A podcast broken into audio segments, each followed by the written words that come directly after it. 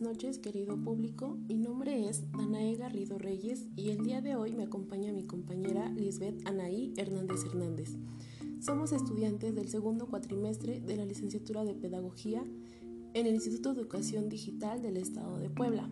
El tema que hablaremos el día de hoy es sobre el analfabetismo en México, una deuda social. Eh, nos dice que tres lustros antes de que iniciara la Revolución Mexicana, 6 millones de mexicanos mayores de 15 años no sabían leer ni escribir. En la actualidad, más de un siglo después, todavía hay, hay en México 5.4 millones de personas del mismo rango de edad que viven socialmente relegados por no saber leer ni escribir. Es claro que no es lo mismo un país con 12.6 millones de habitantes que uno con 112.3 millones pero es irrebatible que más allá de las proporciones es más de un siglo apenas hemos logrado disminuir nuestra cifra de analfabetos en cerca de 600.000 personas. Para empezar con el tema, podemos decir que el término analfabeto o analfabeta en su acepción original y más simple significa que no sabe leer ni escribir, pero pero a medida que ha ido evolucionando la sociedad y que se ha tornado más compleja, el concepto ha requerido una evolución propia con el fin de hacerlo coherente con las necesidades de las personas así definidas. Digamos que ha requerido desarrollarse para incluir habilidades progresivas que permitan a las personas integrarse de mejor manera a la sociedad. También el problema es todavía de mayor magnitud si consideramos que además de los analfabetos absolutos existen los llamados funcionales.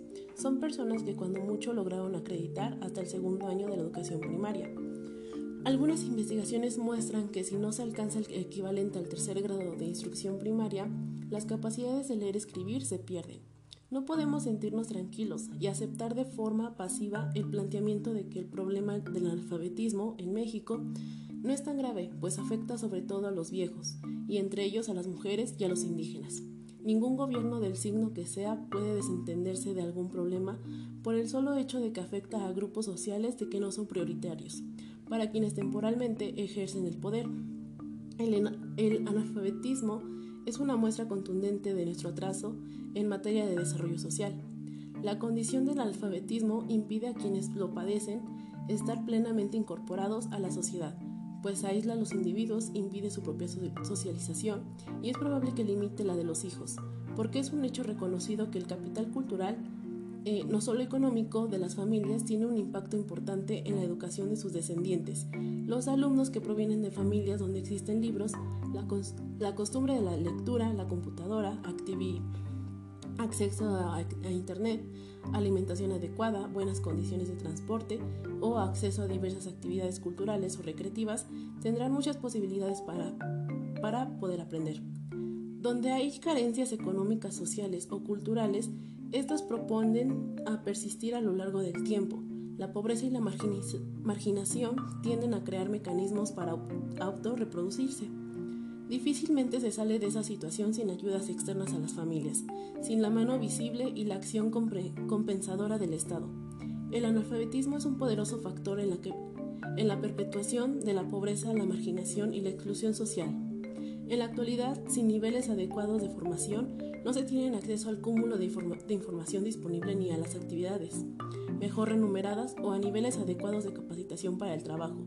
Tampoco se cuenta con el acceso y el disfrute pleno de los bienes culturales y las expresiones del arte. Evolución y dimensiones del analfabetismo en México. En nuestro país ha tenido avances considerables de manera educativa. De ello no hay duda, pero tampoco la hay en el sentido que los liderazgos son iguales.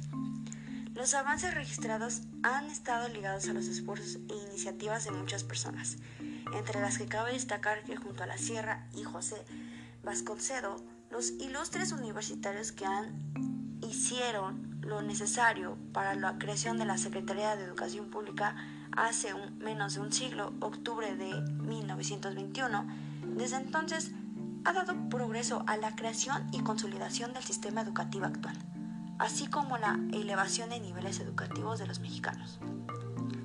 Sin embargo, Debe reconocerse que a pesar de los logros y los avances en el ámbito educativo, el analfabetismo no ha podido ser desgarrizado de su permanencia inicia que no se trata de un asunto simple ni de fácil solución. Por el contrario, es un problema complejo, vinculado con las condiciones de producto de la desigualdad y de la pobreza. También ha sido persistente en el país en la manifestación de algo más grave y profundo, de más difícil solución, es como la punta de un voluminoso iceberg. Para poder finalizar con este tema, del analfabetismo, podemos decir que constituye de una de las grandes deudas que tiene la sociedad con quienes lo padecen. Limita el crecimiento de las personas y afecta en su entorno familiar. Restringe el acceso a los beneficios del desarrollo y obstaculiza el goce que afecta en su entorno familiar. Restringe el acceso a los beneficios del desarrollo y obstaculiza el goce de los derechos humanos. Saber leer y escribir es un logro, pero no es suficiente. Por ello, la analfabetización debe ir más allá de no solo enseñar o saber leer y escribir. Debe procurar, en términos generales, proporcionar herramientas y valores para un mejor desempeño en la sociedad. El analfabetismo es un problema que nuestro país arrastra desde siempre, a lo largo de la historia de México pro-revolucionario. Se han realizado grandes esfuerzos tanto para subastar en este problema como para incrementar las cifras de la población educada y a los años de educación promedio de nuestra población. Es claro que los esfuerzos realizados por las instancias del Estado, por las instituciones públicas de educación superior e incluso por algunas privadas no solo son suficientes para terminar de una vez por todas con esa analfabetización es necesario incorporar a la población indígena y a la exclusiva del desarrollo al sector laboral, parte esencial para lograrlo, que es la fase educación para toda la vida. Que en ese caso deje de ser un simple lema. Hay que lograr que todo adulto realmente pueda continuar con sus estudios, terminar los niveles que requiere, aprender nuevos oficios, adquirir otras habilidades o simplemente ampliar sus conocimientos con esto podemos concluir con el tema de analfabetización, ya que si no se enfrenta esta situación de una vez por todas, será capaz más difícil revertir la desigualdad que, que tenemos en este país. No se diga integrarnos a la sociedad y la economía de conocimientos. México requiere de un proyecto que le permita o a mediano plazo eliminar el analfabetización o el retraso escolar de nuestro país necesita resaltar una deuda social de siempre. No queda más que agradecer a cada uno de nuestros oyentes y que nos sigan escuchando para conocer diferentes temas sociales y también educativos. Se despide de ustedes Danae García y Lisbeth Anaí Hernández Hernández, estudiantes de la licenciatura en Pedagogía de la Universidad IEDEP Zacatlán, Puebla. Excelente día.